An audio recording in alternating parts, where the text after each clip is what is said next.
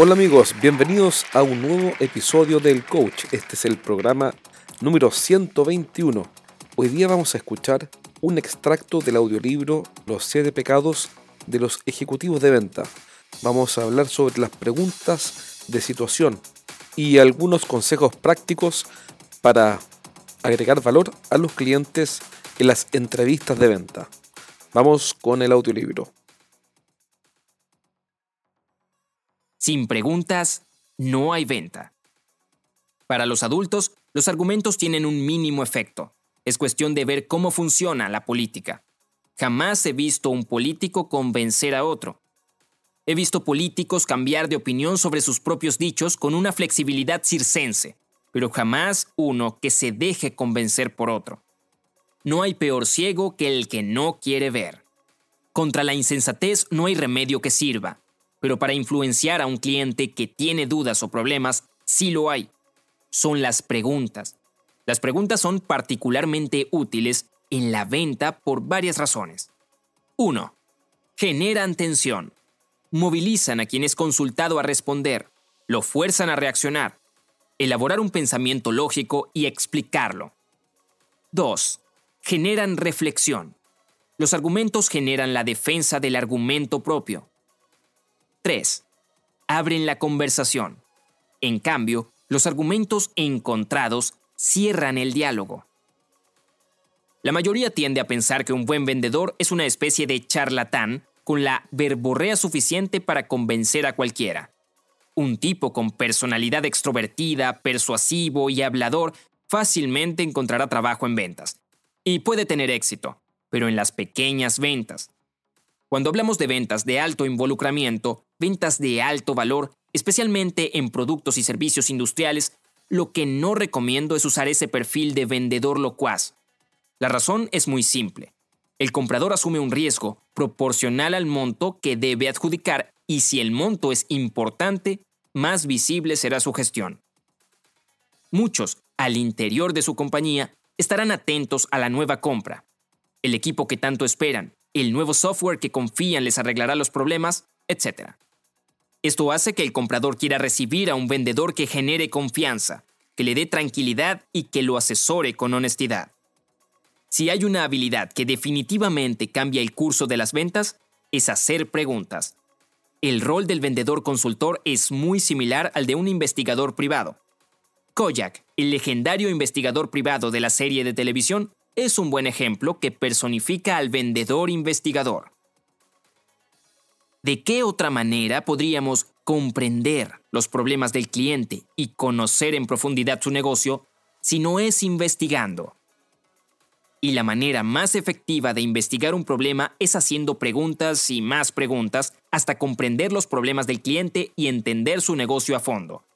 La conducta del vendedor exitoso que le trae más dividendos es preguntar.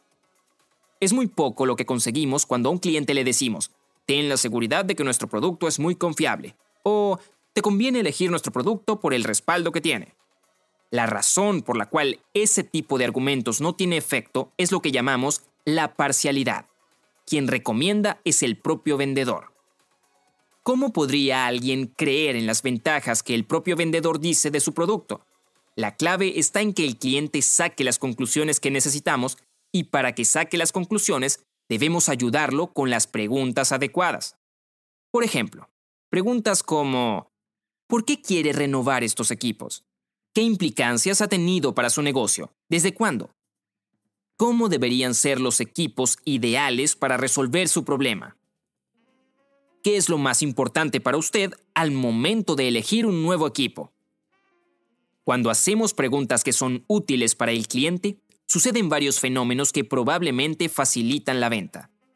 Demostramos interés en resolver problemas y no solo en vender productos. El cliente es quien habla en una mayor proporción.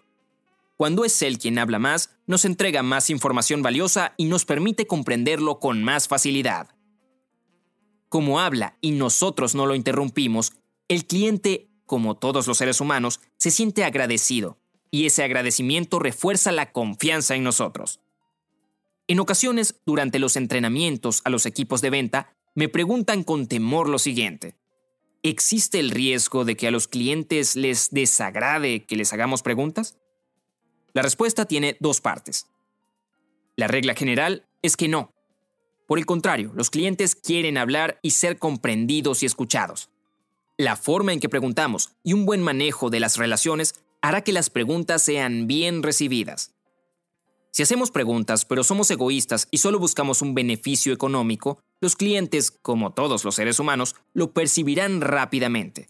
Lo que realmente necesitamos es un cambio en la mirada, un cambio en la forma de relacionarnos. Dicho de otra manera, si con preguntas intentamos manipular o presionar egoístamente a los clientes, lo más probable es que tendremos serios problemas. El vendedor debe entender que su rol es resolver problemas y ayudar a los clientes con nuestros productos y servicios. Y como consecuencia, buscamos la manera de que nos elijan como primera opción de compra, por el calce que hacemos con sus necesidades. ¿Por qué? Porque toda nuestra estrategia y esfuerzo se concentrarán en comprender las necesidades de los clientes y ayudarlos a resolverlas con nuestra oferta de productos y servicios cómo vender a través de las decisiones de los clientes sin presionar para convencerlos fue uno de los desarrollos más importantes conseguidos por el equipo de investigadores que trabajó con Neil Rackham hace ya tres décadas. En vez de intentar convencer a toda costa a los clientes de que nos prefieran y compren nuestro producto, el foco de Rackham fue poner atención a las reales necesidades de los clientes y luego hacer preguntas para alinearnos con sus preferencias. Para efectos pedagógicos y de entrenamiento fácil, Raham dividió las preguntas en cuatro tipos. 1. De situación. 2. De problema. 3. De implicancia. 4. De reforzamiento. Need payoff. Aprender a hacer preguntas es una de las habilidades cruciales para tener éxito y por eso, en esta sección, me detengo un poco más en ese punto. 1. Preguntas de situación. Las preguntas de situación tienen relación con la historia, antecedentes y situación del cliente. Son útiles para el vendedor, pero de poco valor para el cliente.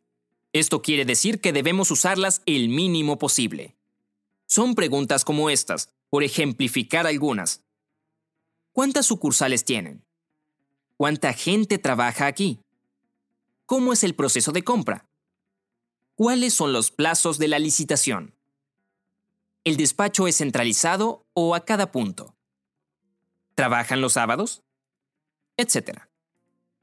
Como verá, esta información sí tiene utilidad para quien está configurando el negocio. El vendedor necesita saber todo esto y más, pero considere que no está agregándole ningún valor a su cliente. Al contrario, las investigaciones recién citadas muestran que los vendedores de bajo desempeño presentan en sus entrevistas gran cantidad de preguntas de situación.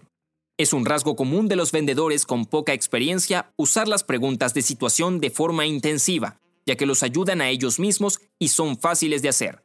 Por el contrario, los vendedores de mejor desempeño y con más experiencia presentan en sus entrevistas pocas preguntas de situación. ¿Cómo averiguar todo lo necesario sin aburrir al cliente con preguntas de situación? La respuesta es tan simple que lo sorprenderá. En primer lugar, vimos en un capítulo anterior que los roles dentro de la cuenta son básicamente tres. Uno de ellos es el llamado foco de receptividad. Es nuestra puerta dentro de la empresa. Puede ser desde un ejecutivo de otra área hasta el propio comprador. Mientras más grande es la cuenta, es más factible que los roles estén separados. De esta manera, podemos pedirle a nuestro contacto que nos entregue la mayor cantidad de información de este tipo. En segundo lugar, en Internet podemos encontrar una gran cantidad de información sobre las empresas que visitamos, desde Google hasta LinkedIn, pasando por revistas del gremio al cual pertenecen nuestros clientes. Hay mucha información en la red prepárese y recopile información antes de la entrevista con su cliente. Esto demostrará, además, que usted es un vendedor preparado, profesional y realmente interesado en otorgar soluciones. Recuerda visitar nuestra página web estrategiasdeventa.com y descarga todo el material gratuito que tenemos para ti. Un abrazo, nos vemos pronto en un próximo episodio de El Coach.